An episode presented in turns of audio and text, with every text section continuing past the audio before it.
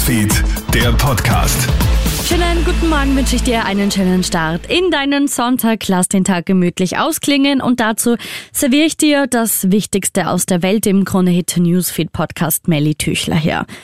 Wir schauen nach Marokko. Nach dem schweren Erdbeben ist die offizielle Zahl der Todesopfer im Laufe des Samstags auf über 2000 angestiegen. Doch es werden noch mehr Tote befürchtet, auch weil manche besonders stark betroffene Gebiete nach dem Beben nur schwer erreichbar sind. Aus dem Ausland kommen inzwischen zahlreiche Hilfsangebote. Eine offizielle Hilfsanforderung aus Marokko steht aber noch aus. Der 14-jährige Bursche, der tot auf dem Gelände eines Schulzentrums in Bayern gefunden worden ist, soll von einem Gleichaltrigen erschossen worden sein. Gestern wurde der 14-jährige Tatverdächtige dem Haftrichter vorgeführt. Das berichtet die Deutsche Bild. Die Burschen sollen laut dem Bericht gemeinsam in die Klasse gegangen sein. Der Auslöser des Streits zwischen den Burschen sollen laut Klassenkameraden Schulden im Wert von 60 Euro gewesen sein.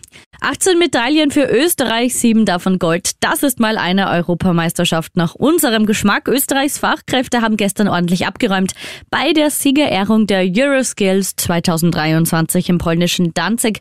Auch Josef Herg, Präsident der Wirtschaftskammer Steiermark, zeigt sich begeistert. Er sagt im Krone-Hit-Interview. Einfach wow, ein wunderbares Gefühl. Unsere österreichische Jugend, unsere Young Professionals haben wieder bewiesen, dass wir europäisch ganz, ganz weit vorne sind. Wir sind Anzahl der Medaillen sind wir die Nummer eins, das ist ein wunderbares Gefühl und eine ganz besondere Note. Alle weiblichen Teilnehmerinnen haben eine Medaille gemacht und darauf können wir natürlich auch besonders stolz sein. Auch wir gratulieren. Schönen Sonntag.